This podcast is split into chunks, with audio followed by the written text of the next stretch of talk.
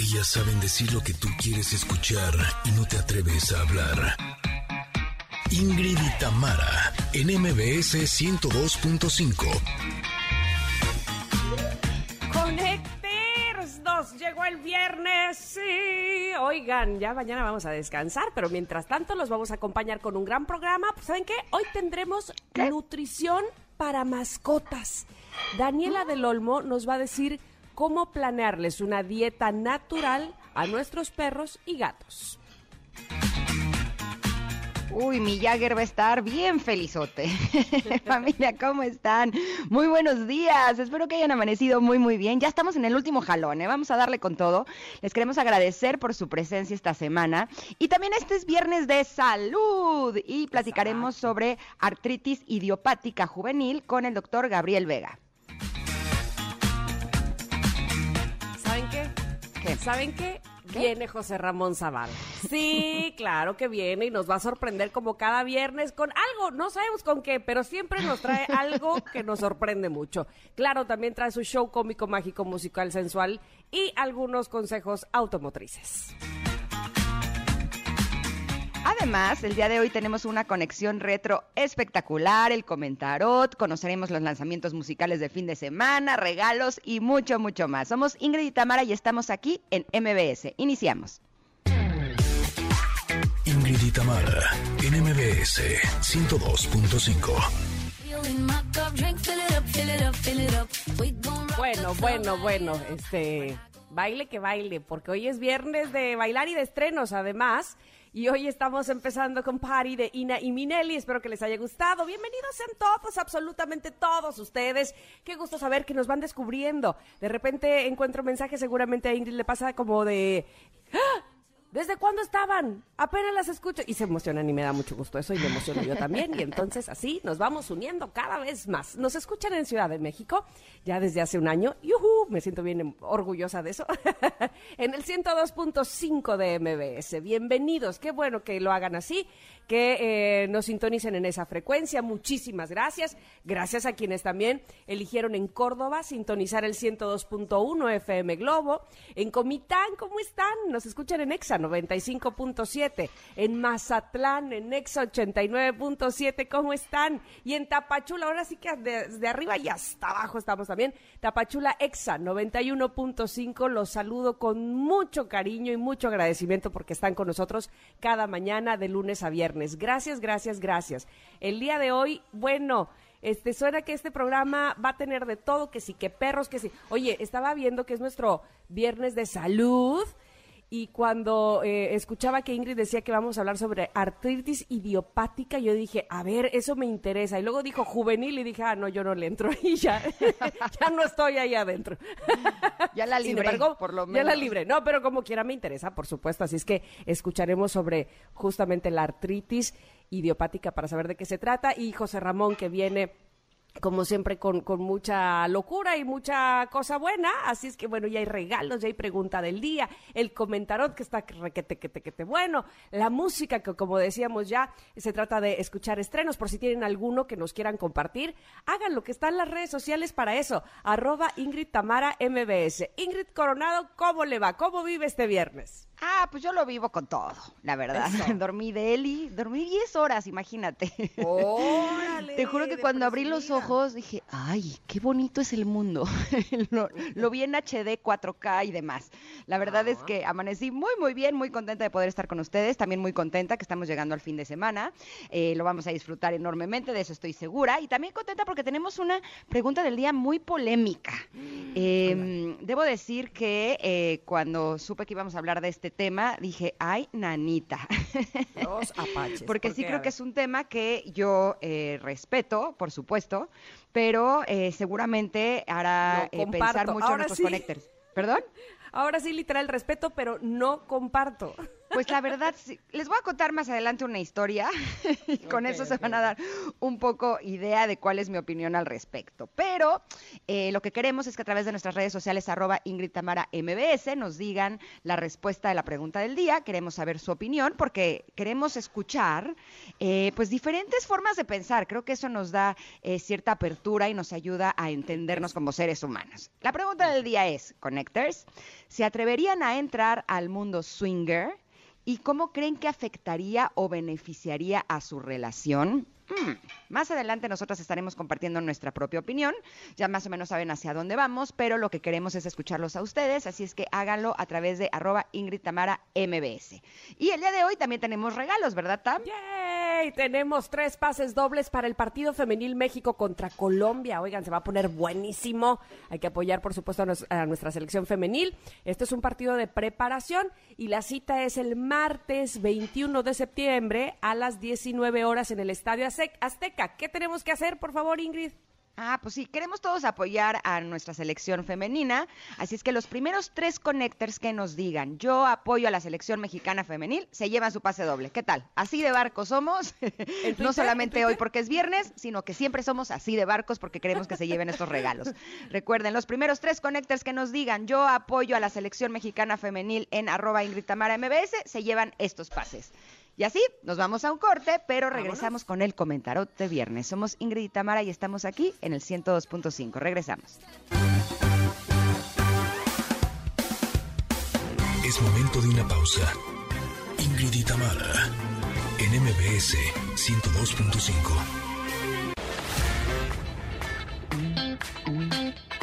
Ingrid y Tamara, en MBS 102.5. Continuamos.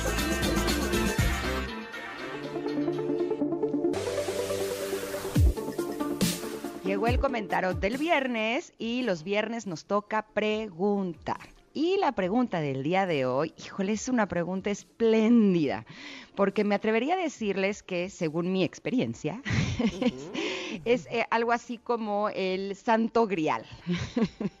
es lo, eh, lo que podría traernos la mayor de las felicidades y podría ser la clave que a lo mejor no sabíamos, ni siquiera que estábamos buscando, pero ahí podemos encontrar muchas respuestas. ¿A qué me refiero? La pregunta del día de hoy es, ¿cómo Hasta yo, y de hasta yo me pregunto, perdón, ¿a qué te refieres? A ver, Ingrid, ya me entró curiosidad. ¿Sí será que tenemos pregunta distinta? No, tú dale, dale, dale, yo me acoplo. ok, ¿cómo o de qué manera me siento cuando estoy solo? Y me voy a remontar a hace ya muchos, muchos años, donde un muy buen amigo, que es un amigo muy sabio, que me ha acompañado a lo largo de todos estos años y me ha compartido cosas realmente maravillosas, eh, una vez me dijo, es que lo que tienes que aprender es a estar sola. ¿No? Y yo decía, pero pues sí he estado sola mil veces, no hombre, si me despierto sola y me duermo sola y estoy sola, ¿no? Y no, ni tengo pareja y demás. Y me decía, sí, pero tienes que aprender a disfrutar tu tiempo en soledad. Y te juro que mi resistencia decía, pero si yo me caigo perfecto, yo soy mi persona favorita en el mundo. Y cuando empecé a eh, revisar qué es lo que hacía y cómo es que actuaba, me di cuenta que eh, siempre estaba tratando de estar con gente o de estar haciendo cosas todo el tiempo, actividades, viendo cosas, ¿no? Y ahí es donde dije, ok, tiempo en soledad es estar conmigo, sin distracciones, sin personas y sin absolutamente nada. Y eso me hizo darme cuenta que en muchas ocasiones estaba completamente rodeada de gente y me sentía inmensamente sola, justo porque no había logrado contactar conmigo, con mi corazón, con mis pensamientos, eh, reconocerme con todo esto que soy. Y eh, justo en este entonces lo que empecé a hacer es salir a caminar. Dije, qué mejor manera de estar conmigo, ¿no? Pero no se vale salir a caminar con audífonos y música o con podcasts, ¿no? Se puede hacer si eso es lo que desean, pero el punto es que si lo que queremos es contactar con nosotros, vale la pena que estemos realmente en soledad sin compañía de absolutamente nada. Y empecé a hacer caminatas en la naturaleza y empecé a salir a caminar en la calle y empecé a observar cuáles son mis pensamientos cuando estaba haciendo esa actividad sin distracciones y me fui verdaderamente de espaldas porque siento que ahí empecé a descubrir, eh, por ejemplo, algo bien importante que es la forma en la que me hablo yo a mí misma o los pensamientos catastróficos o los pensamientos de víctima o las quejas, las críticas, los juicios, ¿no? Todas estas cosas que nos han dicho en todos los libros y en todos los oráculos que vale la pena que cuidemos, cuando estamos realmente en soledad, cuando estamos con nosotros mismos, tenemos la oportunidad de verlo. Y ahí podría decir que comenzó a cambiar el rumbo de mi vida. ¿Por qué lo digo? Porque empecé a disfrutar enormemente mi tiempo en soledad. Eh, creo que ahora ya estoy hasta el otro lado, porque ahora me gusta estar eh, más conmigo. y a veces es de, ok, Ingrid, está bien, pero vale la pena que también socialices un poco, ¿no?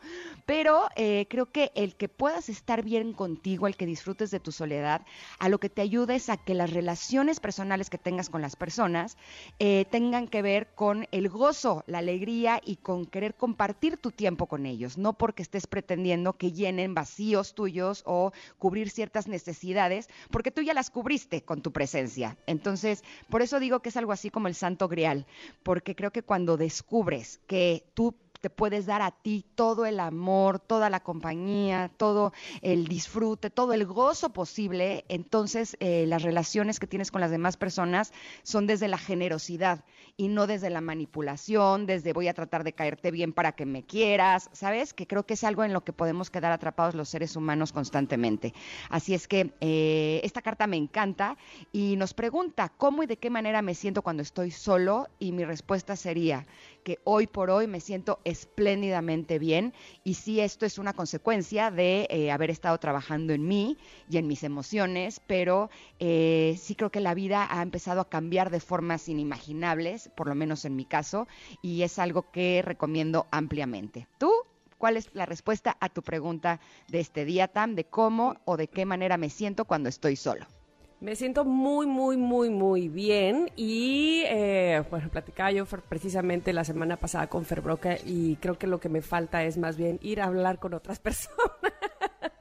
Como decías tú, no se trata de que se haya una ermitaña, pero en este asunto de eh, personalidad nueve o acuario, qué sé yo, este, la que gustes y mandes, sí, este, sí me relaciono bien con las demás personas, pero, ¡fum!, huyo hago este, ¿cómo se, cómo dicen por ahí? Como este acto de humo y me escapo y me voy porque necesito estar sola conmigo nuevamente.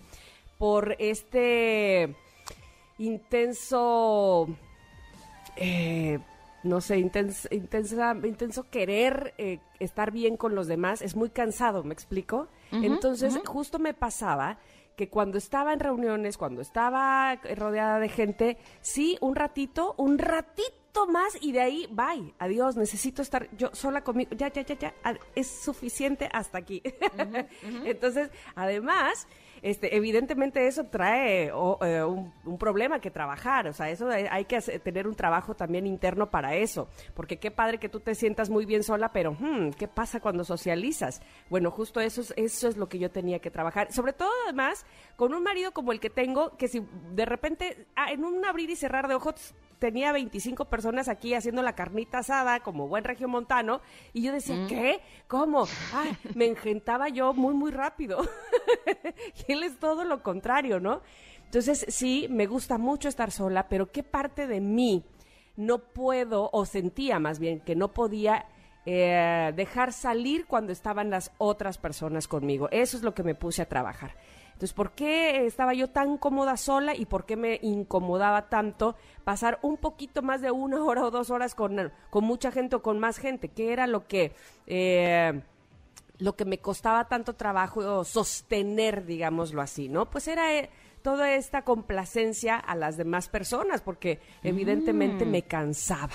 Evidentemente decía yo, ya, hasta aquí, de, sí, como no, claro, lo que sea, con, todo gusto. Ya, ya quería yo, ya mi espacio yo solita para mí, ¿no? Entonces sí, me gusta mucho estar sola, pero también he tenido que aprender a compartir mi solitud, como dice Kalinda, que es una palabra que dice ella que ella cree que se inventó porque no existe, pero no es soledad estar sola sin nadie, sino esta parte interna de quién soy yo cuando no hay nadie conmigo, compartirla con los demás, sin temor ni a ser juzgada, ni a quedar mal, ni a, eh, ni a ningún prejuicio tonto, ¿no? Sino compartirme, ¿no? Básicamente. Así es que tanto sola como acompañada, sostenerme en quien soy. Me gusta mucho estar sola, a veces peco de estar mucho tiempo sola, pero evidentemente también ahora disfruto compartir esto que soy cuando estoy sola con los demás. Y sabes qué, me encanta que eh,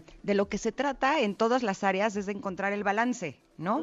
Eh, siempre aquí lo decimos, tú y yo somos completamente distintas. Mi trabajo ha sido aprender a estar sola, tu trabajo ha sido aprender a compartirte con las demás personas, pero justo eh, creo que es encontrar ese punto medio en lo que puedas estar bien en ambos lugares, ¿no? en donde puedas ser tú, en donde no tengas que estar pretendiendo ser otra persona, sino que simplemente es abrazarte a eso que eres, ¿no? Y de esa manera relacionarte contigo y con los seres humanos. Eh, justo me estaba acordando que cuando yo no había logrado eso, imagínate, cuando eh, me sentía sola, me iba de antro sola. O sea, así, ¿con quién vienes, Ingrid? Sola. A ver a quién me encuentro, ¿no? Con tal de no enfrentarme a eso que me daba tanto miedo. Y hoy por hoy me doy cuenta que eh, ahora lo disfruto enormemente. Entonces, se trata de, de, empezar a hacer como pruebitas. Y el día de hoy valdría la pena invitar los connectors que tanto si están de un lado o si están del otro, que empiecen a cachar esos momentos en donde se sienten incómodos y darse cuenta qué es lo que los está haciendo sentir incómodos. En el caso de la soledad, a lo mejor son sus pensamientos, que no son pensamientos eh, de que te daría alguien que te quiere, ¿no? Eh, a lo mejor son pensamientos que son agresivos, o si lo que te incomoda es estar con otras personas, a lo mejor es que quieres pretender ser una persona que realmente no eres. Y empezando a cambiar esas pequeñas pequeñas cositas puedes disfrutar ambos mundos, ¿no crees? Me encantó esta carta, de verdad se me hace eh, algo eh, muy importante para profundizar este fin de semana. Sobre todo que, eh, bueno, yo en lo personal, creo que tú también, el fin de semana lo agarramos como para justamente estar con uno mismo, ¿no? Estar, este, bueno, a mí me pasa que yo pongo mi eh, eh, esencia, mi, mi aromita, me hago la mascarilla, trato de estar yo en un momento conmigo misma. Sin embargo, eh, también evidentemente funciona como para poder relacionarse, que ahora es un poco complicado este, tener reuniones, pero para poder relacionar eso que somos de verdad con los demás. Así es que ahí está la carta para que ustedes también la disfruten y, reflexionen sobre ella en arroba Ingrid Tamara MBS, esta carta del comentario que me ha encantado. Va. Así, pues vámonos a un corte, pero regresamos, estaremos platicando con el doctor Gabriel Vega sobre artritis idiopática juvenil. Somos Ingrid y Tamara y volvemos en unos minutos aquí al 102.5. Regresamos. Momento de una pausa. Ingrid y Tamara en MBS 102.5. Ingrid y Tamara, NMBS 102.5. Continuamos.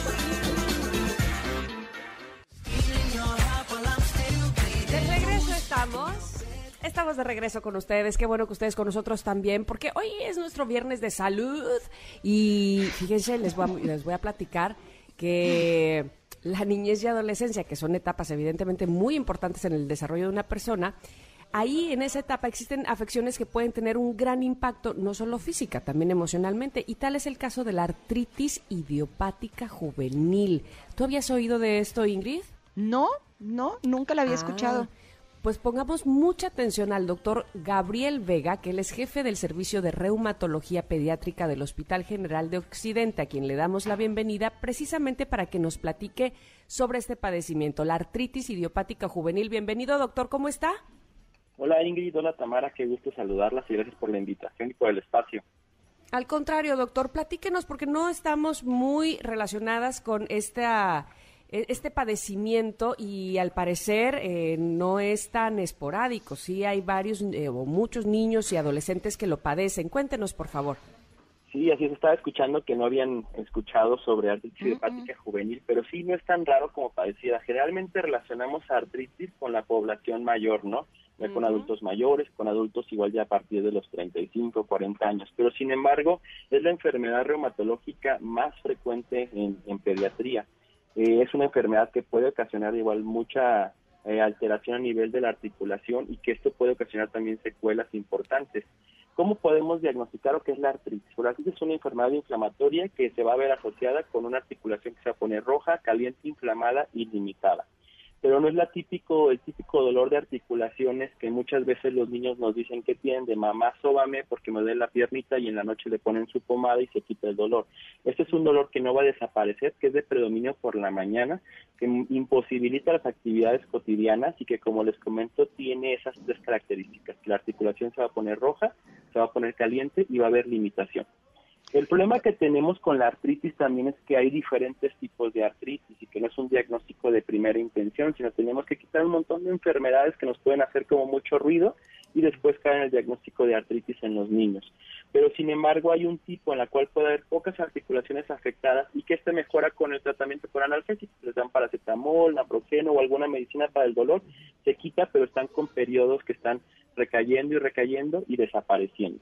Pero tenemos otro tipo de artritis en las que tenemos mayor cantidad de articulaciones, que pueden ser cuatro o más articulaciones, que se llama poliarticular, en la que tienen más compromiso en diferentes eh, partes del cuerpo, como puede ser rodilla, cadera, tobillo, que a lo mejor va a ser un poco más aparatoso. O está otro tipo que se llama la artritis idiopática juvenil sistémica, que como su nombre lo dice, tiene datos que son sistémicos, tienen fiebre, crecimiento de hígado, de vaso, ganglios, y que a veces tenemos que hacer eh, el abordaje más ligado hacia descartar una leucemia, que también puede ser parte o diagnóstico diferencial, que los niños presenten inflamación de la articulación secundario a otras enfermedades. Doctor, ¿esta es una enfermedad grave? ¿Es mortal? Fíjate, Ingrid, que no es que sea mortal, la mayor parte de los casos solamente la IJ sistémica tiene mayor compromiso de mortalidad por algunas complicaciones que, se pueden presentar, pero lo que es la artritis oligoarticular y la poliarticular, eh, pueden tener un control muy bueno y sobre todo una calidad de vida prácticamente normal con los nuevos tratamientos que hay. El punto aquí es que hagamos diagnóstico porque eh, eh, lo que impacta es esto, o sea, no tenemos una sospecha de la artritis, como ustedes lo comentaban en un principio, es una enfermedad que no habían escuchado y que a veces ni siquiera pensamos que los niños puedan tenerla, y al no sospecharla ustedes, pues muchos médicos tampoco tienen esa sospecha clínica porque reumatología pediátrica no es como una, una cátedra que se da en todas las universidades, lamentablemente, pero no llega a ser una enfermedad mortal, pero sí llega a ser una enfermedad discapacitante que en algunos pacientes puede tener afección en los ojos, que se llama llama uveitis, que es una inflamación dentro del ojo en donde las células se acumulan y puede ocasionar ceguera permanente si no se trata a tiempo y que tratada a tiempo esa inflamación dentro del ojo podemos tener igual eh, una calidad visual eh, adecuada.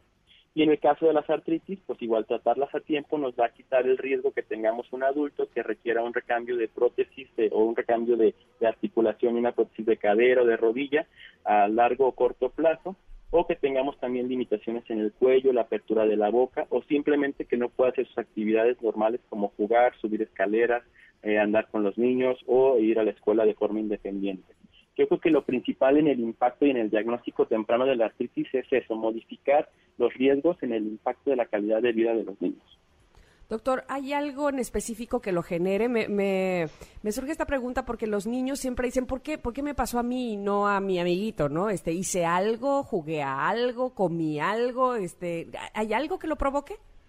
Fíjate que no sabemos, hay muchos factores que pueden desencadenar, nosotros decimos que son disparadores, inclusive a veces traumatismos en la articulación, por ejemplo, me han tocado casos en los cuales están los brincolines, después de eso empiezan con inflamación de la rodilla y se empieza de ahí detonar la pérdida de de la regulación del sistema inmunológico, entonces como que se aloca y empieza a atacarlo de forma eh, personal sin que sea algo que debería atacar, sino debería atacarlo algo extraño, ¿no?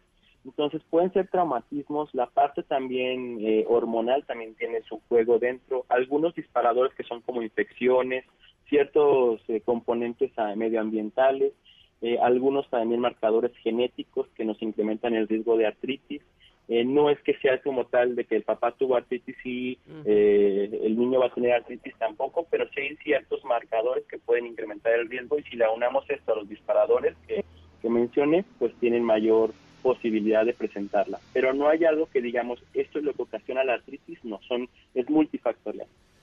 Ok. Doctor, eh, ¿Valdría la pena que eh, los niños que tienen algún familiar que han padecido algún tipo de artritis tengan cierta revisión antes de que tengan síntomas? ¿O eh, pueden estar tranquilos? Porque eh, me, me, puse a reflexionar, cuando tenemos un poco de más edad, eh, es común que, eh, aquí lo decimos muchas veces, que crujimos, ¿no? Eh, tenemos dolores, nos truena todo, ¿no? Es, es algo que tiene que ver con los años que han pasado, pero cuando son niños, muchas veces ellos están como, se caen, se pegan y realmente muchas veces no están exteriorizando que tienen ciertas condiciones en su cuerpo. ¿Valdría la pena que los padres hagan algo así o no?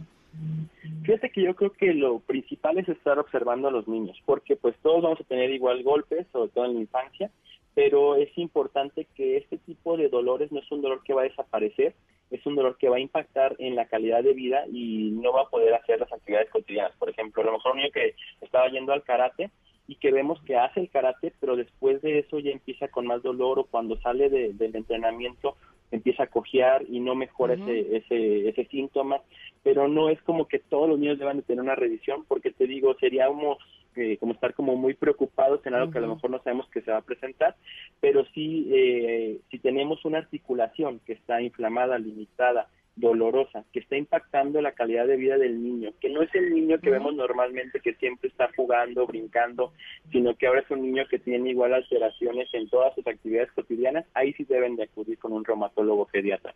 Y que si es un niño que tiene dolor por las tardes, noches, y que mejora con a lo mejor con alguna sobadita, podemos estarlo vigilando, pero igual si vemos que persiste también acudir con su reumatólogo pediatra para hacer el abordaje y el diagnóstico.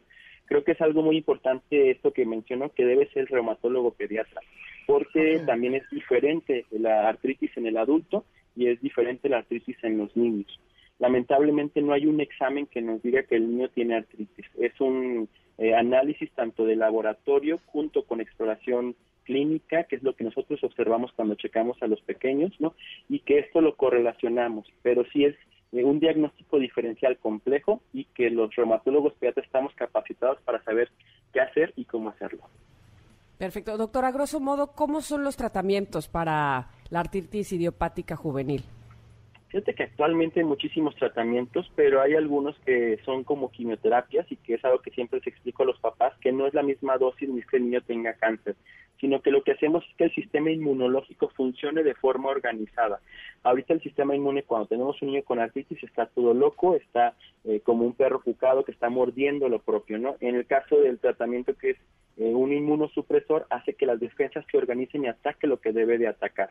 En el caso de que no respondieran los tratamientos convencionales como es este, que es el metotrexate principalmente, tenemos algunas terapias que se llaman terapias biológicas, que esas se obtienen de diferentes modos y que son partículas que nos ayudan a bloquear las sustancias principales de inflamación. Entonces, el caso, por ejemplo, de adalimumab, que es un medicamento que lo que hace es bloquear eh, una sustancia que se llama TNF y con esto evitamos que haya un daño en la articulación, que exista la inflamación persistente o que si hubiera también afección en el ojo, también nos ayuda para quitar esas células que están dentro del ojo. En caso de que no respondiera a dalimumab, pues hay otros tratamientos que podemos eh, tener también como, como tal, como opciones y siempre ligado con un tratamiento multidisciplinario. ¿Qué quiere decir esto? Que debe haberlo nutrición, debe tener rehabilitación, porque lejos de lo que pensábamos que una articulación que esté inflamada no se debe de mover, al contrario, debe tener un proceso de rehabilitación para evitar que esa articulación se fije y pierda su rango de movimiento normal. Doctor, le agradecemos enormemente que nos haya acompañado el día de hoy, pero además que nos haya explicado de forma tan clara y puntual sobre esta condición. Estoy segura de que de esta manera podremos tener un diagnóstico temprano en niños que pudieran tener esta enfermedad. ¿Dónde lo podemos localizar? Tamara, pues muchas gracias. Y claro, con gusto los invito a que entren inclusive a la página de internet, es www.creamx.com o con gusto igual el teléfono celular 33 28 48 1001 y ahí podemos resolver las dudas para que igual puedan compartirnos los casos que tienen y podamos igual trabajar en conjunto para evitar que estos niños tengan secuelas y sobre todo que tengan una calidad de vida normal por un diagnóstico temprano. Muchas gracias, doctor. Escuchamos al doctor Gabriel Vega, jefe de servicio de reumatología pediátrica del Hospital General de Occidente. Muy amable, doctor. Gracias. Gracias, Tamara. Gracias, Ingrid. Hasta luego. Gracias. Hasta luego. Oiga, vámonos a un corte. Regresamos porque tenemos una conexión retro que, uy, está esa cachonda, cachonda. sí, como de que no. Sexy, de que no? Para viernes, venga. vamos, vamos. Regresamos pronto. Somos Ingrid y Tamara en MBS. Es momento de una pausa. Ingrid y Tamara, en MBS 102.5.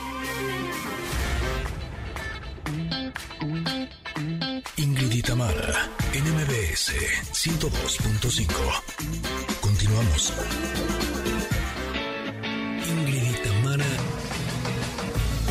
en Conexión Retro.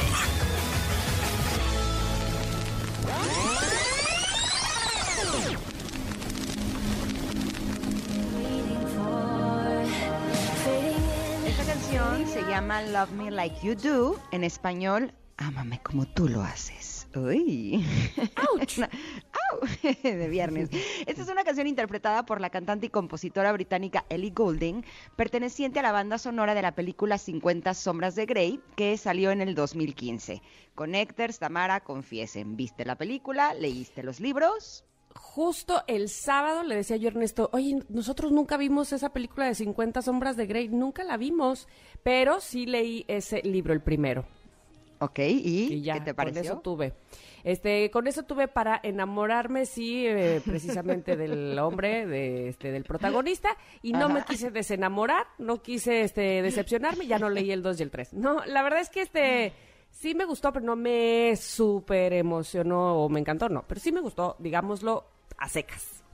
Ah, pues a mí el primer libro sí me encantó. Eh, me pasó exactamente lo mismo con la película. Dije, yo ya me quedé con una idea increíble de ese hombre y ya no quiero que me, me la cambien. Sí empecé a leer el segundo, pero la verdad me aburrió. O sea, como que sí fue de, es más de lo mismo, ¿no? Mm. Pan no con me, lo mismo, eh, exactamente. Es que pues ya también, ¿qué más podrían hacer? Ya era demasiado buenísimo todo, ¿no? ¿Estás de acuerdo? O sea, como que ya, ya me habían mandado a la luna y más, y pues ya era más difícil llegar más allá, ¿no? Entonces, si no han leído ese libro, eh, Mujeres, eh, sí, yo creo que es más para mujeres, ¿verdad? Eh, Mm.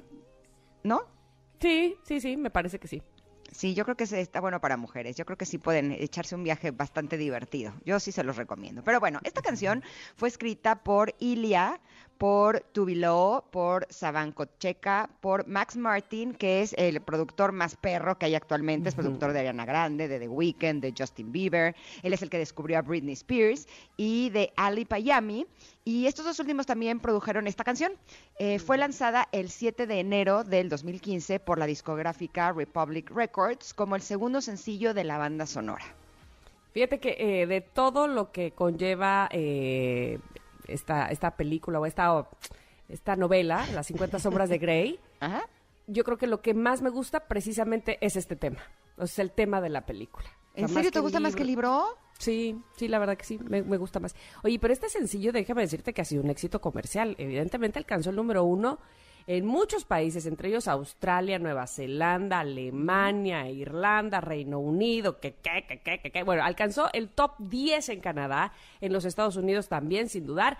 Y el sencillo llegó a ostentar el título de la segunda pista con más reproducciones en servicio de streaming en una sola semana en el Reino Unido. O sea, dos, dos millones doscientos cincuenta mil veces, ¿qué? Y fue la más reproducida en todo el mundo, sin interrupción, casi 15 millones quinientas mil veces. Uf, o sea, bueno, ya nada más de leer tanto número, pues ya se, se, pierde uno ahí, ¿no? En tanta cifra. La hazaña mundial rompió el récord anterior establecido por Mark Ronson con Uptown Funk. Ellie Goulding presentó la canción por primera vez a gran escala en los premios MTV Europe Music Awards del 2015 y el 11 de julio del 2019 el video en YouTube llegó a 2 mil millones de vistas. Gracias. Mm. Oye, me surge la duda, este, ¿qué, qué canción de, de tema de película ha sido la más, más, más, más reproducida? Porque mira, está entre Titanic con Celine Dion, Ajá, El guardaespaldas, por supuesto, con este Whitney Houston. ajá. Y esta, por lo que estoy viendo, pues también tuvo muchísimas reproducciones. ¿Cuál será la que más, el top one de los temas de película que más se haya reproducido? Ya luego se lo investigamos. Pues aquí Pero ya bueno, se lo investigué. Mira, a ver, es dime. Staying Alive de los Bee Gees. Ah, claro, de sábado por la noche, ¿no? Este, de con John Travolta. Ajá. Eh, Give Me Shelter de The Rolling Stones. La usaron Goodfellas, Casino y The Departed. Mm. Walking on Sunshine de Katrina and the Waves. utilizada. Ah, pero es que estas son las que no saben más películas, no las más reproducidas. Ah, ok, ok. O sea, esta la usaron en tres, en cuatro películas también y así. Ah, ya, ya, ya. Son, son, canciones que más han utilizado en el cine. No, habría que ver cuál se... Porque a mí, no sé si te pasó a ti, pero por ejemplo la de... Eh, My Heart Will Go On de Titanic, yo ya no la puedo escuchar, pero ni tantito. no, no, qué alucinación, qué cosa, qué es esto. Todavía la de este, la del guardaespaldas, sí, sí me la he hecho. Este, pero Titanic sí quedé, bueno, hasta el tope. Y pues mira, aquí en otra este, página dice, también habla de la de Eye of the Tiger de Rocky 3. Ah, claro, también, por supuesto. Eh, no, pero es que estas son 100. Creo que no nos alcanzaría. Ahora, las cosas han cambiado. Antes no teníamos tan, tan, tan a la mano poder reproducir este, una canción las veces que quisiéramos, ¿no? Este, o, tenías el disco o la pedías en la radio, ¿no? Y ahora, bueno, pues con las plataformas, pues obviamente es diferente. Pero bueno, el 11 de julio de 2019 el video de esta canción en YouTube llegó a 2 mil millones de visitas, como bien decías, pero 2015 trajo otras cosas. ¿Qué pasó el 7 de enero? Les voy a contar. En París irrumpen tres hombres armados en la redacción del semanario satírico francés Charlie Hebdo, matando a 12 personas e hiriendo a 11. La insurgencia de Al Qaeda en Yemen fue la organizadora de esta masacre. Mira, ya encontré también una que fue reproducida 300 millones de veces en Spotify. Ajá. Y es Let It Go. ¿Te acuerdas de Elsa de la película Frozen? Claro, claro, claro, claro. No lo dudo ni tantito. Pues dice que de Disney sí es la que más se ha reproducido. Más, por supuesto, por supuesto. Y, E intentaron en Frozen 2 que la canción de, esa eh, fuera muy parecida a Let It Go y no, nada que ver, ya no, ya, fue como dices tú, pan con lo mismo y entonces ya, no funcionó. sí me pasó lo mismo, fue de como, se parece pero no es igual, no, muy chafa, tendrían que haber hecho algo distinto, ¿no? Por supuesto. Ni más que ellos tienen contacto con los mejores productores de música del mundo. Se me hizo algo extraño, pero esa de Let It Go eh, sí, híjole, le, escuchamos por todos lados, ¿no? Y todas las niñitas cantándolas y demás. Pero bueno, también el 20 de marzo del 2015 en Estados Unidos, la cadena Fox emitió el último episodio de la serie de televisión Glee. Ay, me encantan sus soundtracks. Los han puesto en Spotify. Híjole, tienen versiones de canciones bien padres. Muy, Se los recomiendo. padres, sí, es verdad. Oigan, el 16 de junio, en la ciudad estadounidense de Nueva York, el empresario Donald Trump anunció su precandidatura a la presidencia de Estados Unidos por el Partido Republicano bajo el eslogan We are going to make our country great again. Y vamos a hacer esto nuestro país grande de nuevo, significa. Sin embargo, su discurso en ese acto generó controversia, ya que hizo comentarios despectivos hacia México, catalogando a los inmigrantes mexicanos ilegales como corruptos, delincuentes, violadores, indicando además su deseo de construir un muro entre las fronteras de Estados Unidos y México, que tendría que ser pagado por México además, y estas declaraciones causaron el enojo de la comunidad latina de los Estados Unidos e hicieron que varias empresas como NBC, Macy's y Univision cortaran relaciones comerciales con Donald Trump. Mm. Y ganó. Eh, sí. Oigan, el 19 de septiembre eh, se emite el último programa de Sábado Gigante de Don Francisco en Miami. ¿Qué dice el público? ¿Te acuerdas del chacal? claro, el chacal de la trompeta y de la cuatro, claro, me Les confieso que muchas de las veces que cantaba en karaoke antes de tomar mis clases, te juro que sí, de pronto me mal viajaba y decía, híjole, se me hace que sí iba a venir el... A los leones. Entonces dije, no, no, no, no, no. Entonces sí, a ver Ingrid, aplícate con tus clases. Ahora ya me salió un poco mejor, pero híjole, es que eso sí Oye, 53 años de sábado gigante al aire ininterrumpidos. ¿Qué? Es muchísimo, ¿no? Muchísimo, qué bárbaro. El otro día platicaba con un amigo y te juro que yo creo que cantar es el talento que más personas quisiéramos. ¿No crees? Ah, sí, o sea, pues es que cantar, qué bonito. Cuando es noche de karaoke te das cuenta que es lo que más todos quisiéramos, porque de pronto hay unos gritos que sí me, a mí a veces sí me dan ganas de bailar con el y tu capucha negra. Te juro, así, ya cállenlos, por favor. Bueno, déjenme decirles lo que pasó el 21 de octubre de 2015 en la película Regreso al Futuro 2 es la fecha en la que, en la que Marty McFly y el doctor Emmett Brown llegan al futuro. Bueno, soy tan fan de Volver al Futuro, me encantan. Y, y hace unos años, hace que dos años que se reunieron. Bueno, ahora ya este Marty McFly se ve más grande que el doctor Emmett Brown, pero pues, por la enfermedad que tiene eh, Michael J. Fox, ¿no? Pero este me dio tanta nostalgia, qué bonito verlos juntos otra vez. Oye, ahí en Times Square en Nueva York hay un eh, cuate que se parece, eh, ya sabes que tiene así como el pelo blanco y tiene un coche como ese y lo tiene así parado en la calle y se para ahí para que la gente pase a tomarse fotos con él. y yo, ah, ok, Mira qué cool. Oigan, el 20 de diciembre en México se emite por última vez el programa infantil En Familia con Chabelo, con Javier López Chabelo, después de emitirse ininterrumpidamente durante 48 años. Pero no solamente eso, ese es el único programa de la televisión que tenía comprado su espacio. ¿Qué quiero decir con esto? Eh, él, le costaba, o sea, era como una renta, ¿no? Es así, dele rentos estas horas y él era el que la comercializaba por fuera. Pero es el único programa de la televisión que se ha manejado de esta manera. Y 48 años, qué bárbaro, ¿no? Cosa, qué cosa. Bueno, de éxitos. La catafixia, ¿cómo era? Sí, la catafixia. Este, oigan, y el, saben que el 14 de septiembre en el Observatorio LIGO de Detección de Ondas Gravitatorias se produce la primera observación directa de una onda gravitatoria identificada con el código GW 150914 y presentada al público el 11 de febrero de 2016 el hito científico sería galardonado un año después con los premios Princesa de Asturias y Nobel. Esto es lo que ha sucedido en 2015. Eh, tenemos algunos nacimientos incómodos, bueno, ya no incómodos. 2015 ya son unos pequeñuelos. No son incómodos. Yo no, pensaba que fuéramos de la edad. no, pues evidentemente no. ¿Quién nació en 2015? A ver, dinos. Eh, ¿eh? no nos vemos así como de la misma época, ¿no? Carlota de pues Cambridge y yo. Tiene seis años nada más. Fue nacida el 2 de mayo del 2015. Es la cuarta en la línea de sucesión al trono británico, hija del príncipe Guillermo de Cambridge y su esposa Catalina. Y esta es la conexión retro del día de hoy. Me encontré otras canciones de películas eh, que seguramente eh, sí saben cuáles son. Eh, por ejemplo, la de Shallow, de Lady Gaga y Bradley Cooper, de Ana ah, una estrella. Esa también es de las más reproducidas. Este, Can't Stop the Feeling de Justin Timberlake, de la película de Trolls. Esa es otra que, este, ay, casi, casi que no puedo escuchar tampoco ya mucho. ¿Y sabes cuál? Yo ya no la puedo escuchar. Happy de Pharrell Williams. Ah, de, la mi película favorito. Sí, esa tiene, fíjense, 685 millones 227 mil 341 reproducciones. Gracias. Por eso ya no la puedo escuchar. Hijo, bueno, bueno, bueno. Oye, dice Janine que sí está bien bueno el cotorreo, pero que tenemos que ir a un corte, que cómo vemos. que sí, ya, por favor.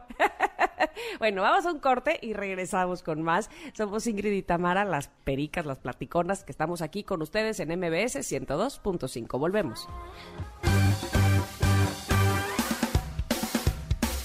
Es momento de una pausa. Ingrid y Tamara, en MBS 102.5.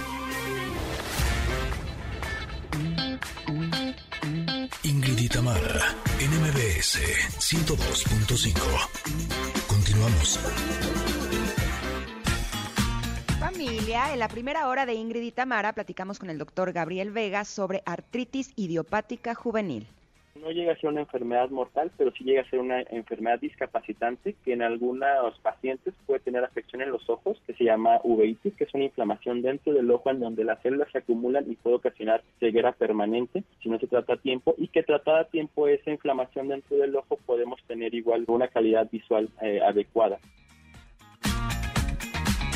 muy interesante sin duda alguna. Y oigan, más adelante hablaremos de cómo planear una dieta natural para nuestros perros, nuestros gatos, pero además José Ramón Zavala y su show cómico, mágico, musical y sensual también se hace presente este viernes aquí en Ingrid y Tamara. Continuamos.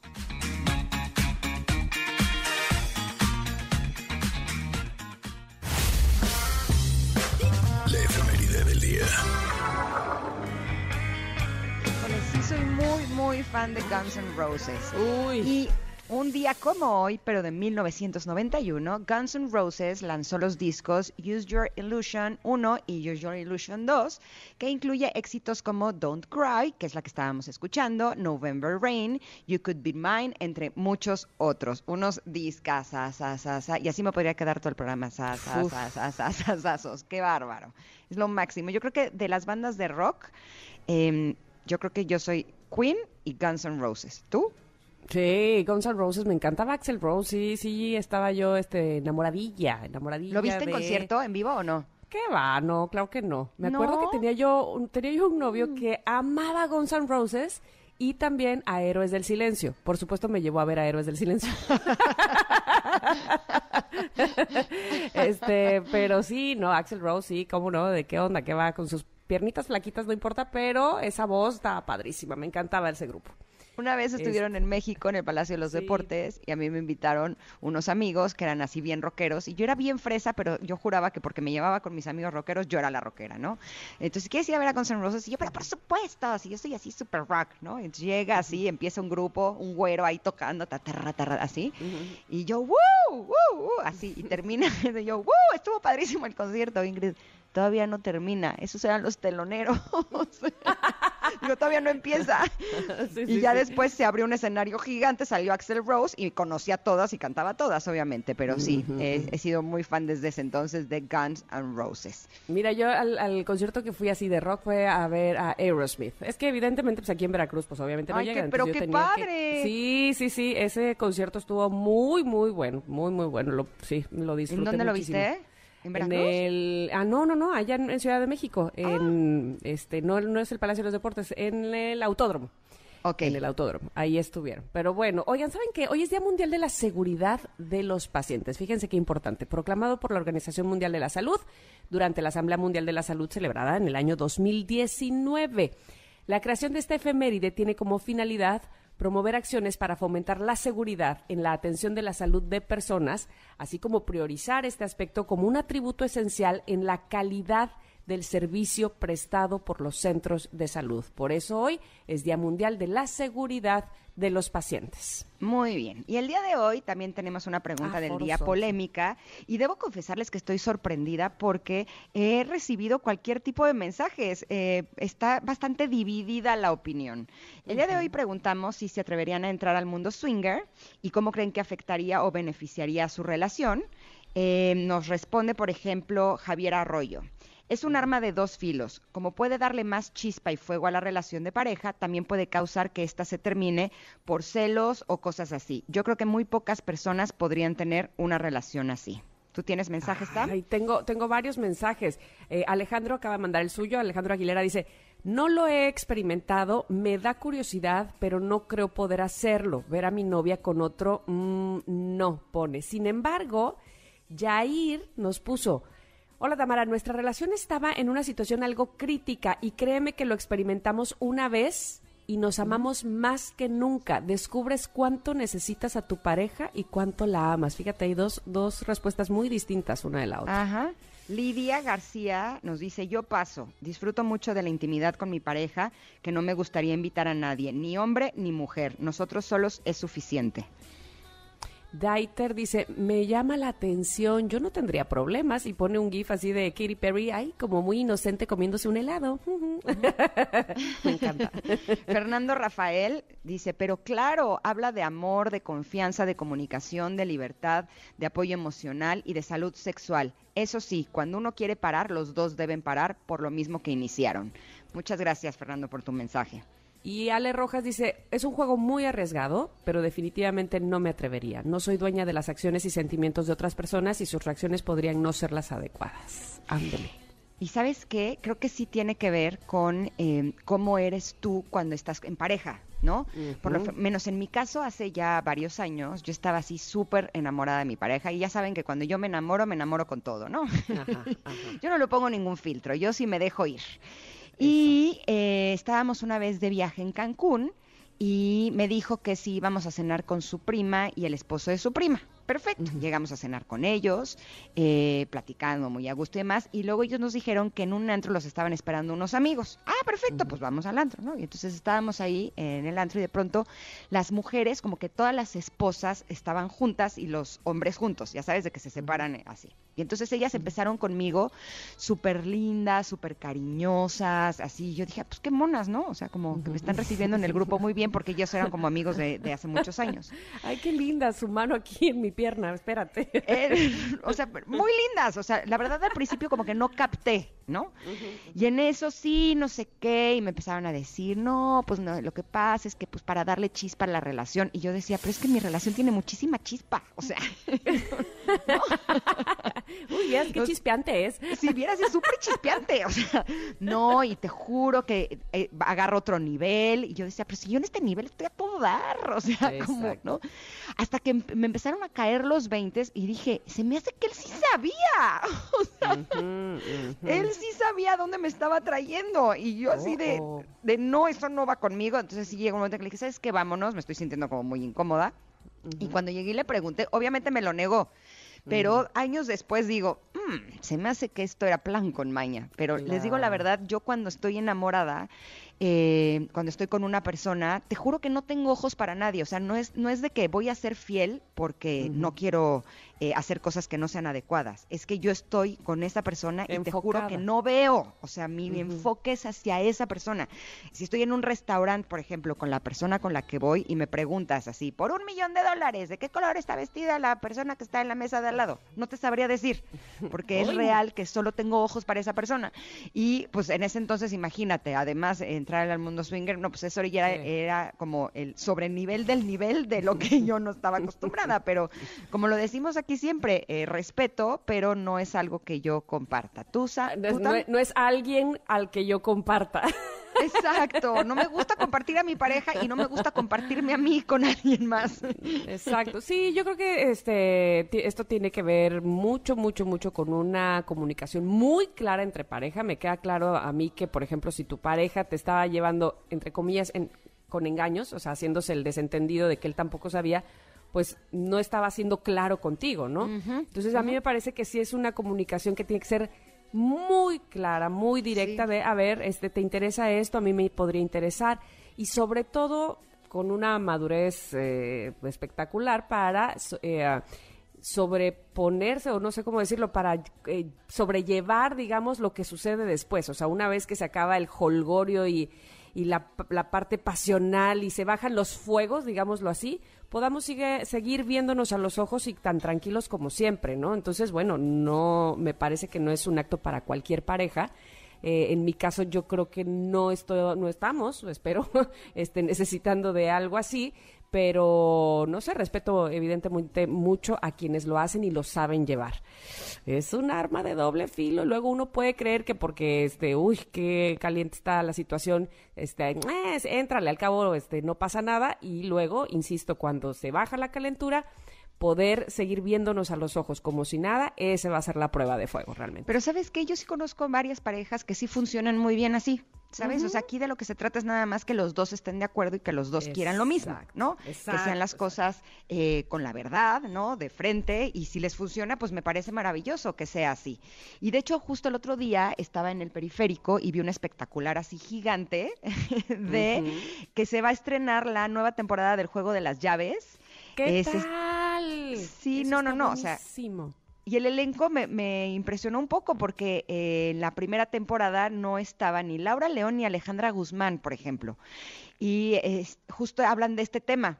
Eh, se estrena ya en Amazon Prime Video y para los que no conozcan de esta serie, justo se trata de este tema. Son un grupo de parejas que tienen algunos eh, problemas, que han estado arrastrados por la monotonía y decidieron ser swingers entre ellos, pero pues bueno, ahora tienen que afrontar el impacto que esta decisión está trayendo a sus vidas, ¿no? Ah, ves, ves, hay que afrontar el impacto. Entonces, eh, entiendo que ya han pasado varios meses desde el último juego de las llaves y entonces cada miembro del grupo intenta como rehacer su vida mientras pues enfrenta las consecuencias que se desencadenaron al escoger un par de llaves por ahí en la temporada pasada. Entonces, bueno, ahora viven con la incógnita de si van a poder superar el pasado o deberán rendirse otra vez a sus deseos carnales. ¡Ah!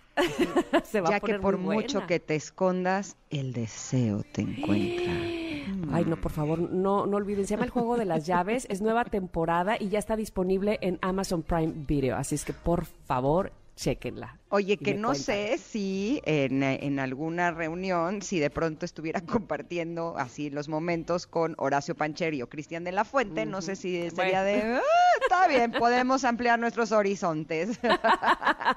ah, ¿verdad? Entonces, este, es más bien falta de inspiración lo tuyo.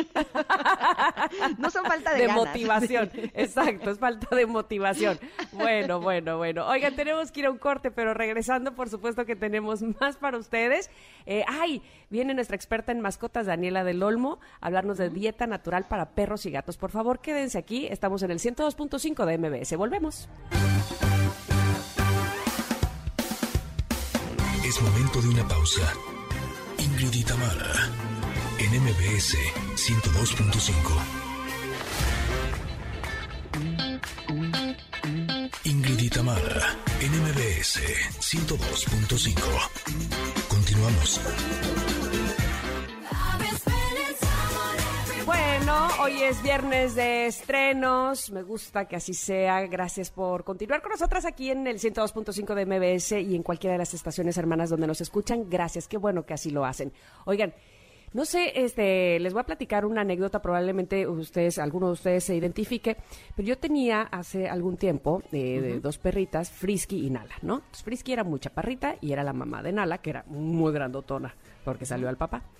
Pero entonces, Nala, me acuerdo que era, le decíamos, era este, ay, no sé si el término no esté bien, pero bueno, le decíamos, era como una chabelona, o sea, como chabelo, porque era grandota, pero toda buena, buena, buena, así, ¿no? Y entonces era muy cariñosa y demás, y me acuerdo que subía, subía, subía las escaleras cuando sentía que alguien eh, eh, iba entrando por la cochera, subía unas escaleras de caracol eh, hasta la azotea para, para ver que llegaba, y luego bajaba, bajaba, bajaba, bajaba, y luego subía, subía, subía, y entonces se ponía muy emocionada, sí, nada más que un día en ese subir y bajar, se truena una de las patas y cuando la ve el doctor me dice, Tamara, esta perra pesa 45 kilos, creo que eso era lo que pesaba yo en ese momento. Me dijo, ¿por qué tiene este peso? Está demasiado gorda, ¿no? Está sobrepasada. Y entonces uno no se da cuenta y entonces uno cree que, ay, pues come de todo, qué linda mi perra, este come y come y come y come y no, no tiene llenadera. Pues no, evidentemente también a nuestras mascotas debemos tenerles una dieta natural de preferencia. Ya nos lo platicará Daniela del Olmo, que está con nosotros y ella es experta en mascotas. ¿Cómo estás, Daniela? ¿Cómo te va? Hola, muy bien, muchísimas gracias. Viernes de perritos también. Sí, a ver, Daniela, luego les damos de comer a nuestros perros y a nuestros gatos con la satisfacción de verlos. Ah, qué rico, comen de todo, pero ¿qué les estamos dando? Sí, ¿sabes qué? Estamos muy acostumbrados a darles de comer justo desde que se destetan, este, croquetas. Imagínate un humano comiendo galletas así de granola extra saludables, pero toda la vida. ¿Sabes? Yo creo que, o sea, igual como los humanos, también nuestras mascotas, que al final son miembros de nuestra familia, también justo necesitan una dieta balanceada y merecen también como un poco de variedad. Hay, hay recetas de dietas naturales que ya de pronto ya llegan a su casa igual que la croqueta, en lugar de darle un, este, un vasito de croqueta, sacas un sobrecito de un alimento que fue cocinado sin conservadores, con una dieta específica para, para un perro, un gato de la talla específica, y pues le das de comer un nutrientes un poco más diferentes este mm. como como lo necesita un, un animal. Al final son nuestras mascotas o sea son nuestros es nuestra familia pero al final era un animal salvaje que nosotros domesticamos. Entonces pues eso es un poco acercarlos un poco más a su naturaleza y de ahí como que una dieta natural. A ver, Dani, tengo pregunta específica, porque yo tengo un perro, se llama Jagger, es un Golden Retriever, y eh, evidentemente tiene sus croquetas, que son las que su veterinario le, le recomendó, pero a veces pues llega y nos pide que le demos de las cosas que nosotros estamos comiendo y honestamente al principio sí de pronto pues le compartíamos que si una galletita, que si un, ¿sabes? O sea, como pedacitos de cosas de comida de humano, ¿no? Híjole, y luego los gases, Dios santo bendito del Señor, o sea, te juro que dije, no, me vale, o sea, pura croqueta, porque si no, con el tamaño del perro, además, imagínate. Entonces, ¿qué cosas sí podemos incluirlas en su dieta para que sí les haga bien y su sistema digestivo funcione adecuadamente? Claro, así, así como nosotros somos únicos, igual ellos, ¿no? Cada uno es diferente y procesa alimentos de manera diferente. Hay marcas que ya mexicanas que ya tienen estas recetas eh, exactas para cierto tipo de perros y gatos, este, de acuerdo a la, a la talla, con recetas con este, nutrientes que ellos necesitan, ¿no? Cierta cantidad, cantidad, cantidad de calcio, cierta cantidad de, de fósforo, etcétera, ¿no? Como que los minerales y nutrientes que realmente ellos necesitan. Que de pronto, no sé, si nosotros, no sé, ayer justo, o fie- fiestas patrias, y le dimos todo lo que cenamos ayer, pues claro que le va a caer pesado, ¿no? Pero una dieta más específica para ellos, de estas marcas que, que ya están en el mercado, que te llegan justo congeladas, porque si tú todos los días no le quieres hacer de comer, sí, claro que lo puedes hacer, ¿no? De hecho, de eso se trata, ¿no? Como es un, un tema más casero, pero bueno, yo la verdad es que a veces no me cocino ni a mí misma, no me da la vida, entonces a veces es más práctico sacar un sobrecito de una dieta que ya está hecha para ellos con la cantidad necesaria, que a veces también es eso, ¿no? No nada más es como que, ah, bueno, como ya tiene una dieta natural, ya, listo, ya va a ser más saludable, ¿no? Hay que también medir las cantidades de acorde a su talla. Oye, Daniela, pero entonces mm, nos recomiendas como entrelazar, como, como a veces darles este tipo de eh, dietas naturales y combinarlo con las croquetas o no? Sí, justo hay otro tipo de dieta que se llama dieta bar, no sé si la has escuchado, y esta dieta bar es más bien comida cruda, así como darle el bistec así, ¿sabes? Como está, así en crudo, como justo ellos comerían en la naturaleza, ¿no? También así en crudo. Esta dieta natural en realidad ya está procesada con, para combinar otros nutrientes que ellos también necesitan, si no, otra vez comerían o toda vez, otra, toda vez lo mismo, o sea, todo el tiempo lo mismo. Entonces, este, esta dieta va como más en crudo, la dieta y la dieta natural que ya está cocinada sin, sin este conservadores, esa sí se puede combinar, o sea, su estómago sí lo permite, te- permite combinar esa dieta y de hecho sí se sugiere combinarla con croqueta porque de pronto qué tal que te vas de vacaciones y pues no tengo su sopita de salmón, no sé, ¿no? Y pues no pasa nada, le das croquetas y su el estómago con esta dieta combinada sí lo puede procesar. Eh, ¿Vale la pena que les demos, por ejemplo, frutas y verduras crudas? Sí, algún cierto tipo de verduras y cierto tipo de frutas. ¿Cómo Este, cuáles? Por, por ejemplo, zanahorias, claro que pueden comer muchas zanahorias, ¿sabes? Como este ejotes, eh, algo- no pueden comer cebolla, ¿sabes? Como que hay que seleccionar, este, no pueden comer uvas, pero pueden comer mucha manzana, ¿sabes? Como y también otra vez, ¿no? De nuevo, si le damos una manzana al perro y, y pues de pronto no se vomita, definitivamente él no toleró la manzana, aunque sí puede ser parte de su dieta. Ok. Ok. Oye, y lo mismo aplica para los gatos. Yo tengo ahora dos gatitos, tienen cuatro meses, son una maravilla. Estoy enamorada de Oreo y Canela. Y entonces, este, eh, tienen una personalidad padrísima, pero platícame sobre, sobre esta, este, la alimentación, porque, pues sí, yo les compro alimento específico para gatos, pero yo veo que Canela le gusta más la comida de Balú, mi perro, entonces ya no sé qué hacer. ¿Y, y cómo le va? O sea, ¿le cae bien? No, sí, ¿eh? sí, sí, sí. Este, mira, de entrada, con el asunto del baño, por ejemplo, de los, de los gatos, pues yo por eso soy muy feliz, porque desde el día uno, sin que yo les tuviera que decir nada, se fueron a su arenero a hacer pipí, popó, y jamás he tenido yo sorpresas en ninguna parte de mi casa. Entonces, pues van requete bien. Son increíbles. Entonces sí pueden combinar esa dieta también con los perros. Justo de es- estas mismas marcas separamos a la comida de los perros y de los gatos, pero realmente pueden compartir muchos nutrientes. Por ejemplo, la dieta de salmón también es perfecta para los gatos, este, o de pescados. Eh, ellos requieren otro tipo de nutrientes, más tipo de otro tipo de omega, que, que sí, y no pasa nada si también combinan la comida con, lo- con los perros, ¿no? Al final es una, una dieta similar, aunque los gatos requieren un poco más de omegas, más como pescados, Más pescado, mariscos. ¿no? Que complementan esa dieta que los perros, por ejemplo, mi perro es alérgico al pollo, a pavo Órale. y todo eso. Entonces yo justo encontré estas recetas de, de salmón que le caen muy bien a mi perro y si tuviera gato, que también los amo, porque, no sé, son este, demasiado inteligentes, ¿no? Ellos eh, ya saben, ya traen el chip instalado. Entonces, este sí se puede combinar esa dieta. Estoy atacada de risa de cómo nuestras mascotas pueden ser reflejo de nosotros, porque me acaba de caer el 20 que a Tam le gusta la comida y sus gatitos se llaman Oreo y Canela, y a mí me gusta la música y mi perro se llama Jagger. O sea, estamos reflejando nuestros gustos y deseos. Exactamente, exactamente. Oye, Dani, eh, ¿hay alimentos que sean peligrosos para los perros? A mí me habían dicho, o para los gatos, que por ejemplo el chocolate eh, podría incluso hasta matarlos. ¿Esto es real? Sí, en, altas cantidades puede matarlo, ¿no? En una, o sea, si de pronto se te cae un pedacito de chocolate, y, o sea, no creas que ya se va a morir, también, o sea, sí puede ser venenoso para ellas, pero en ciertas cantidades.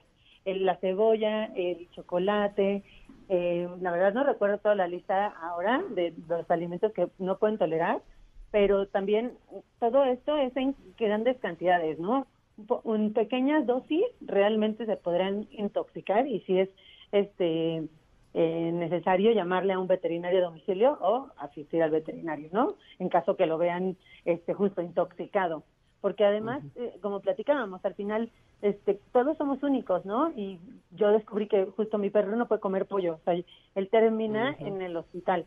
Sin embargo, o sea, todos los perros pueden comer pollo.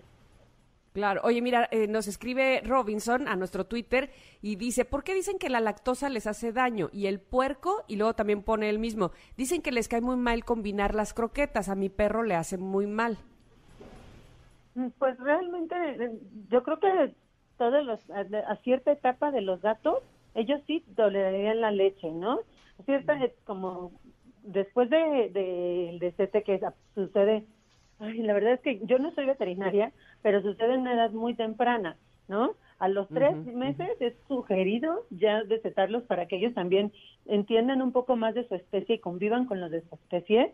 Este, y a partir de ese momento no es necesario que ellos tomen leche, pero no, es, no significa que no puedan tomar leche, ¿no? Que, que sean intolerantes. Este, no sé si eso responde a tu pregunta, Robinson. Sí, yo creo que sí. Y además, como bien decías, por ejemplo, a tu perro en específico no le cae bien el, pollo, al perro de Robinson combinar las croquetas es lo que no le conviene, ¿no? Básicamente. Sí, tal vez ya, ya es necesario suspender esa combinación. No sé qué, cuántos años tenga, pero si es chiquitito y ves que no le cae bien, suspéndela.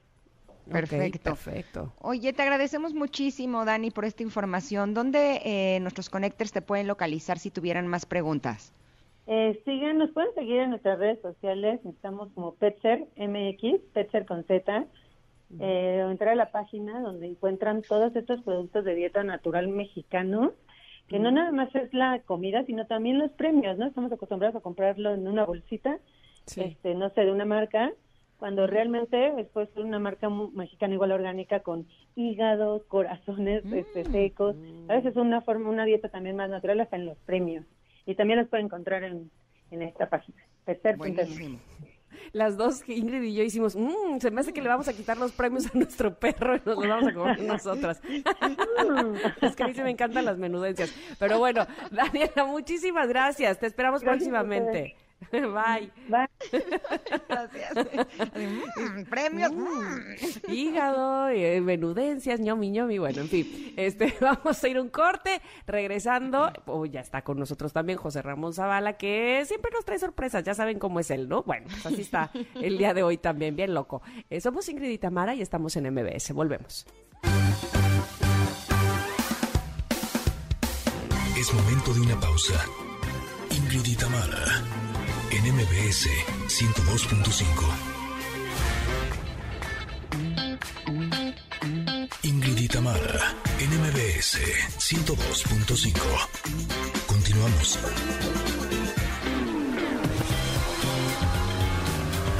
Ingrid y Tamara al volante con José Ramón Zavala esperaba una canción de Rigo Tobar y ahorita me sorprendo de escuchar esto. ¿En qué idioma estará, mi querido José Ahora estás bien internacional, qué bárbaro. En holandés, en holandés. Hoy puse música holandesa porque quiero hablarles de Max Verstappen y del accidentazo que tuvieron la semana pasada. Pero, oye, hablaron del Rockefeller Center que, que te quieren de modelo ahí enfrente del mundo. Te vi ahí una cosa muy elegante en Nueva York. ¡Qué bárbara! En Nueva York. Bailando por las calles. I'm singing in the ¿Te rain vi? también. Te vi, te vi, o sea, había miles de personas ahí apostadas para ver a Ingrid modelar en su Instagram. Qué mentiroso eres. Yo dije, si José R. es bien internacional, yo también no me voy a quedar atrás, hombre. Claro, Estuvo muy bien, muy bien. Te veías guapísima ahí en Nueva York. Gracias, mi querido José Ra. Nos da muchísimo gusto que estés con nosotras, que traigas tu buen humor, tu sensualidad y una que otra cosa de autos. Esa nunca la dejo, esa nunca la dejo. Seguro.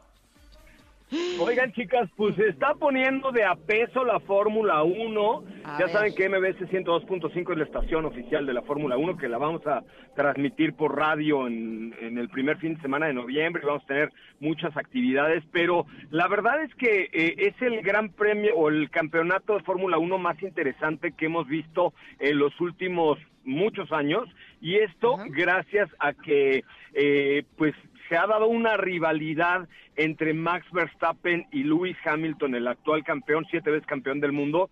Eh, increíble. La semana pasada tuvieron un accidentazo, pero se dieron un mega chingolpazo terrible en donde, pues en cualquier otra circunstancia o cualquier otro eh, eh, momento de la vida, pues seguramente se hubiera causado la muerte de eh, Lewis Hamilton porque la llanta de Max Verstappen quedó exactamente en la cabeza de Lewis Hamilton. De hecho salieron de memes donde le salía la cabeza Sí, rasurada sí, sí, y cosas sí, así sí. por el estilo. Con, con la huella Pero de la esto es- llanta.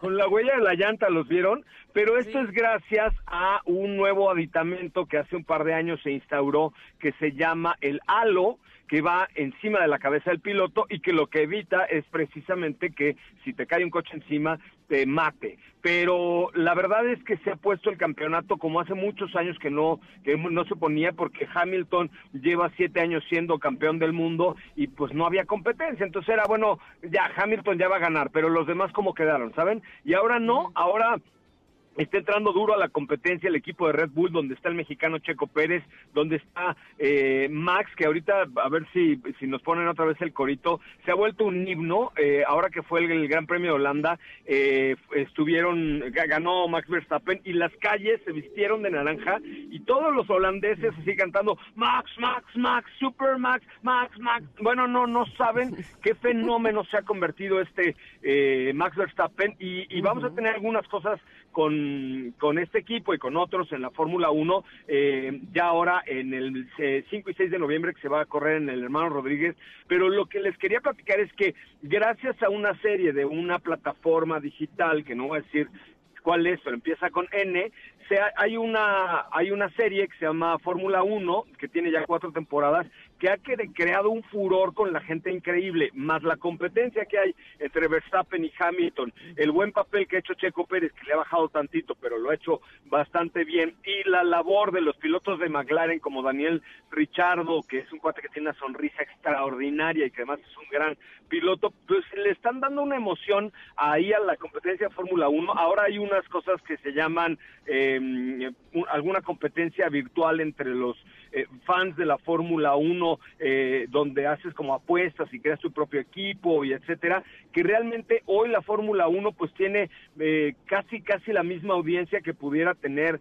una, no sé, por ejemplo, un, un Super Bowl o una final de las grandes ligas o cosas por el estilo. Así se está poniendo y esto es pues gracias a la, a la competencia que ha habido increíble. Pero el accidente de la semana pasada sí es memorable Oye. que haya salido ileso Luis. ¿eh?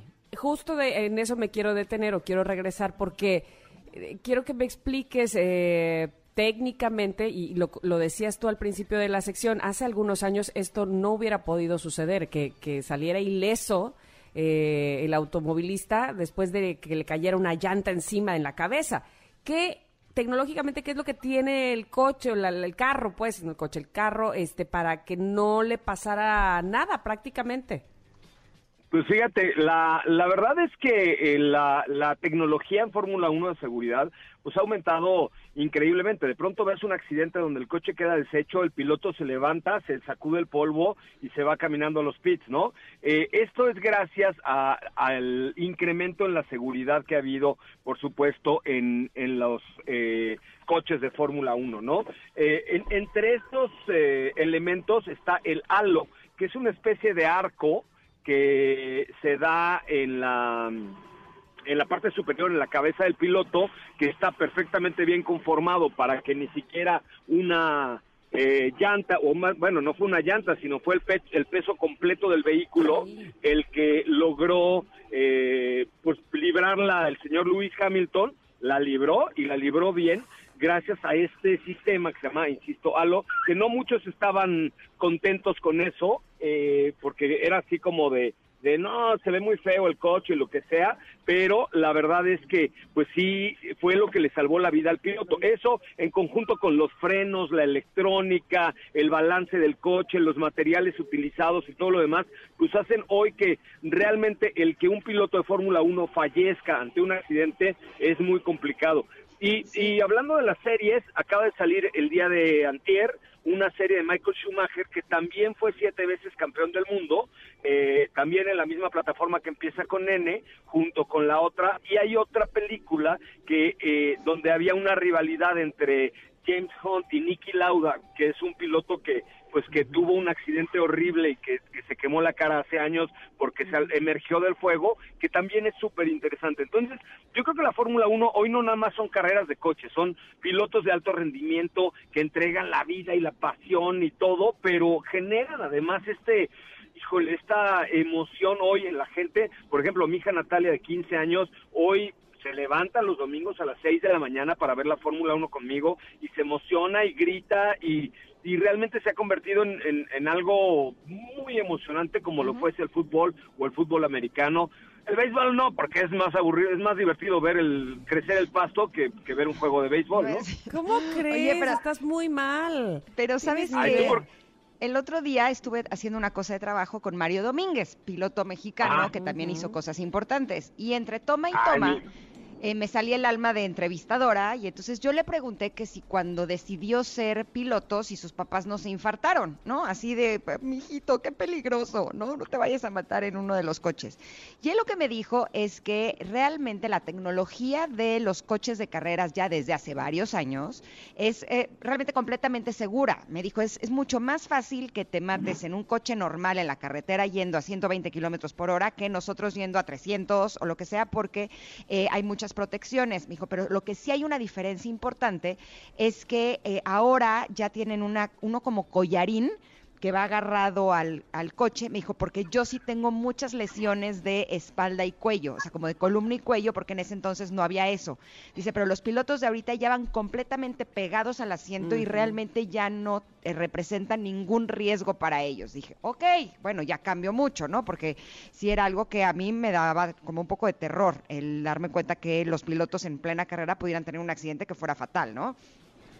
Sí, yo acabo de ir a correr a España un, un, vehículo y precisamente te ponen esta eh, protección que, que, te amarra al, al, asiento. El asiento va anclado a la plataforma del coche, digamos, al chasis, y además traes un cinturón de seguridad de cinco puntos, es decir, que te se abrocha, el, en lugar de, que se abroche como un cinturón de seguridad normal, se abrocha al centro, digamos, de tu ombligo, queda una, una rueda donde entran cinco puntos de seguridad de cinturones esto, más los frenos, más la electrónica, más todo lo que estamos platicando, pues sí hacen eh, mucho más eh, mucho más complicado. Este aparato que tú dices se llama Hands Device, que es lo que vemos que los pilotos cuando se bajan traen una especie de collarín que se ata al asiento y al chasis del coche y es lo que se quitan antes de quitarse el casco. Entonces se llama Hands Device y, y, van evolucionando. Los trajes son antifuego, abajo del...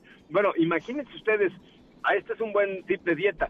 En una carrera un piloto puede bajar hasta tres kilos y medio por el esfuerzo físico que esto significa. Es un buen tip de dieta. Yo creo que deberíamos hacer Ay, sí, no, ¿no? no, no, facilísima. Oye, a ver, espérenme, yo sé que estamos bien a gusto, nada más faltaba el café, pero hay que ir a un corte y regresar. Así que me permiten. Oye, pero ahorita, bueno. Escuchen la rola, escuchen el coro de la canción de Max, está súper pegajosa. Oh, yo pedí otra canción. ya hice bolas a Janine. Está bien, que- a Rigo Tobar, venga, venga, Rigo. quieran. Fuerza, no, Rigo. no pedí esa, no pedí esa. Es momento de una pausa. Ingrid y Tamara, en MBS 102.5. Ingrid y Tamara, en MBS 102.5. Continuamos. ¿Esta era la canción que habías pedido, José Ra? Sí, es que es el himno a Max Verstappen, está buenísimo. Este cuate va a ser el próximo Schumacher, van a ver, o sea, está muy cañón, tiene unas manos. Así de plano. ¿Sabes qué? Tiene, tiene unos, no lo voy a decir al aire porque me van a Pantalones, regañar. pantalones. Ajá. No, abajo de los pantalones. Pero pues es- se ocupa igual. Exacto, Ajá. abajo de los pantalones tiene un par que dices qué bárbaro, qué arrojos de cuate y, y híjole, mano, está buenísimo. Y además lo vamos a tener en entrevista en Autos y Más, by the way, junto con el Checo Pérez apenas próximamente. me hablas, qué presumido. Ah, les- bien. ah, ¿Ves? Eso te pasa ¿Se por cortó? presumido, se cortó la llamada. Gracias. No, no, aquí estoy, aquí estoy. Ah, no, ahí aquí estás, ahí estás, ahí estás. Aquí estoy.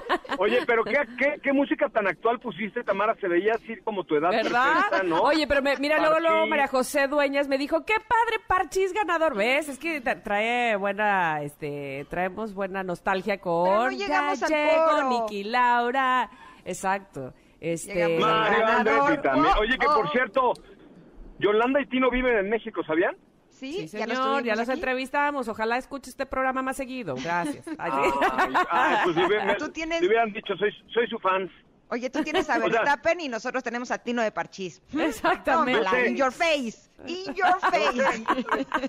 Oye, es que a mis papás les encantaba Parchís. A mí no me tocó, pero a mis papás les encantaba Parchís, por eso los Ay, a mí no me tocó, hijo. No, porque él estaba Ra- en los panchos. Él, está- él todavía estaba en el bolero. Oye, ya nos tenemos que ir, José Ra. Te mandamos No, un abrazo no, enorme. no nos vayamos. Sí, porque ya viene Pontón. se pone de malas si no lo dejamos hablar. Ay, que nos regale 10 minutos, la pasamos tan a gusto, chicas. O que se una, ¿verdad? Que se una. Somos como, imagínate, somos como una, tres señoras tomando el té así, platicando de coche. ¿A poco no? Está bueno, pues. Oye, te escuchamos el próximo viernes, pero también en tu programa, por supuesto. Hoy a las 4 de la tarde y si dicen, me mandan un mensaje a mi cuenta de Instagram de arroba soy coche Ramón, pueden participar por el chaleco de Checo, que tengo un chaleco de Checo Pérez y tienen que mandarme un mensaje arroba soy coche Ramón diciendo quiero el chaleco de Checo. Va, ya A estás. Chacheco, muy bien, ya está. Gracias, Gracias, José José Ra. Ramón. Las Bye. quiero, bye, bye. Nosotros Bye, pues nosotros ti. nos despedimos y nos escuchamos la próxima semana agradeciéndoles muchísimo que cada día se sumen más y más a este proyecto llamado Ingrid y Tamara en MBS. Gracias, Ingrid. Gracias, hermoso fin de semana para todos ustedes. Bueno, bye. Bye, bye. Ingrid y Tamara te esperan en la siguiente emisión, MBS 102.5.